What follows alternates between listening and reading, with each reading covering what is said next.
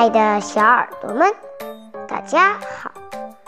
今天我们来欣赏一篇文章。看完清华北大的这组偷拍照，我才知道所谓女校的真相。洞见，作者：洞见 M U Y E。清华大学已经下课二十多分钟了。但很多同学并没有离开，而是挤在老师讲台周围，和老师讨论上课时有争议的问题。同样的一幕也发生在北京大学，这些学生们不仅不急着下课，早在上课前二十分钟，北大的很多教室就已经坐满了人。很多同学都是提前跑来占座，站的当然不是倒数两排，而是前两排。有网友自嘲：“上课已经二十分钟了，我还在找教室，这就是我考不上北大的原因。”也有网友表示：“名校的学习氛围实在太好了，在这样的学习环境里。”想不优秀都难。的确，学习环境对一个人的成长来说意义非凡。但名校与非名校之间的区别，绝不仅仅是学习环境这么简单。知乎博主艾特陈思琪曾讲过他在清华大学蹭课的一段经历。下课后，即便时间已经过去很久了，但老师依然被围在讲台请教问题，就像文章开头视频里曝光的那样。食堂里，两个学生在吃饭时讨论一个实验，讨论到最后，索性餐盘一丢，拿出纸笔开始练方程。他感慨道。清华的学生对学问与智慧的追求就是如此纯粹、虔诚。在名校，很多学生都是求知若渴，尽可能的利用时间汲取知识，提升自己。这就是圈子的重要性。进入一个什么样的圈子，你就会成为什么样的人。前段时间。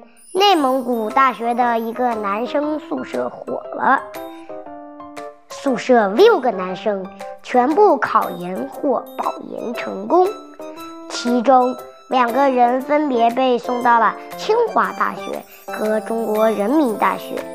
接受采访时，他们说：“大家一起学习，一起休息，互相鼓励，促进，减少备考的枯燥感。”有一个人学不下去，或是心情沮丧时，大家就会在一起聊聊天，吃个饭，缓解心情。四年来，他们获得了五万元左右的奖学金，获得各级别奖项五十余个，奖状几乎铺满了整个宿舍的地面。这就是优质圈子所能给你带来的力量和影响。当周围人都在发奋努力，你也会用同样的严格的标准要求自己，不断努力进步。当周围人都在浑浑噩噩，整天只想着打游戏、逃课，你也会跟着堕落、懒惰。斯坦福研究中心曾经发表过一份调查报告。结论指出，一个人赚的钱，十二点五来自知识，八十七点五来自关系。这个时代，你能链接多少人，决定了你值多少钱。你的人脉越广，你的路就越宽。讲一个清华女学霸诸葛思远的故事。诸葛思远毕业于清华大学，毕业以后又继续跑到北国。名校攻读 MBA，从美国留学回来后，他成功入职腾讯，结识了更多优秀的人才。正是因为这三段难能可贵的求学、求职经历，让他积攒了非常广的人脉。诸葛思远的人脉到底有多厉害？只用半小时，为富达亚洲创始合伙人找到年营业过亿的创业明星，双方很快就洽谈起来业务合作。只用十分钟。找到某家被腾讯和阿里同时看中、抢着入股的传业行传统行业公司董秘兼副总，解决了企业家朋友的燃眉之急。经纬中国的创始合伙人想要他介绍二三个优秀的腾讯产品经理做朋友，结果他介绍了六十多个。只有你想不到的人，没有他找不到的人。正因为强大的人脉网，诸葛思远被各大企业家青睐，成为了评分最高的找人专家。任正非曾告诫年轻人说：“年轻人要存本事不存钱，存人脉不存钱。没人脉做不成事情，没本事有人脉也白搭。”你在名校结识的人，以后都有可能成为精英名流，成为行业顶尖人才，而这些人就会成为你的黄金人脉，对你的人生起着非常大的挖洞作用。思维方式，美国著名心理学家德韦克教授有句话说得好。决定人与人之间差异的，不是天赋，而是思维方式。对很多人来说，思维方式的起点来自校园时期接受的教育，而名校的教育会让你的思维方式变得越来越高级。曾看过一个真实的故事，一位网友母亲患有肌无力。听说上海有个医生在这方面的治疗特别有经验，于是网友带着母亲到上海求医，但到了医院以后，用尽办法都挂不上号。大多数普通人这个时候肯定会选择放弃，但这个网友并没有选择放弃，他平时就有读文献的习惯，他想，既然是名医。就一定会发表文献。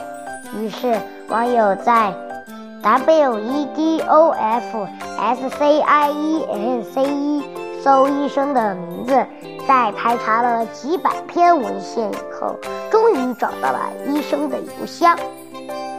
邮箱发出去没几分钟，他就收到一条回复：周一上午来加号，就说有给我邮件的。原本看似不可能的事情，没想到通过一封邮件就解决了。很多人惊呼：“知识拯救母亲！”的确如此。如果他没有读博士，也没有阅读文献的习惯，遇到同样的问题时，根本不知道 W E B O F S C I E N C E，也不可能通过文献。找邮箱。名校的学习和经历都会被潜移默化的改变你的思维方式。只有思维方式变了，你才能推倒思维的墙，去到更高更远的地方。终生学习能力，大家还记得清华奶奶李璐吗？李奶奶毕业于清华大学。做过八年清华大学杭州校友会秘书长，退休以后，很多老人都会渐渐地与社会脱节，很难跟上时代的步伐。可李奶奶却是个例外。清华大学的学习经历让她养成了终生学习的习惯。刚退休时，正赶上电脑普及，她就开始疯狂学习电脑。电脑用的比年轻人还溜，后来，智智能手机开始普及，李奶奶又开始研究起了智能手机。他还经常请教清华的学弟学妹，什么是区块链，什么是比特币，什么是机器人，所有都研究的门清，讲起来头头是道。再到后来，年轻人开始网购，李奶奶自然不甘落后。除了蔬菜水果去超市买，其他生活用品都在网上买。正因为李奶奶学习的能力，才让她从三千人中脱颖而出。八十三岁的高龄，依然被阿里用四十万年薪聘请。管理大师彼得·德鲁克有句话说得极好。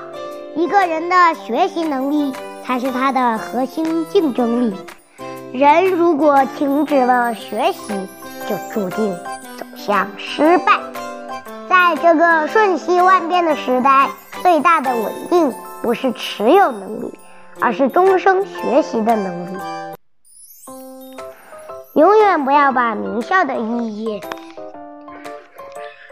拘泥在毕业后。只是找到一份不错的工作这么简单。虽然名校的学习只有短暂的几年光阴，但它带给你的圈子、人脉、思维方式和学习习惯，将影响终生。人生这场比赛，拼的不只是耐力，更是关键节点的选择。人生上半场选择对的路，后半场。就轻松多了，而走进名校对绝大多数人来说，恰恰是那最重要的一个节点。好了，今天的文章就先上到这里，让我们下期再见，拜拜。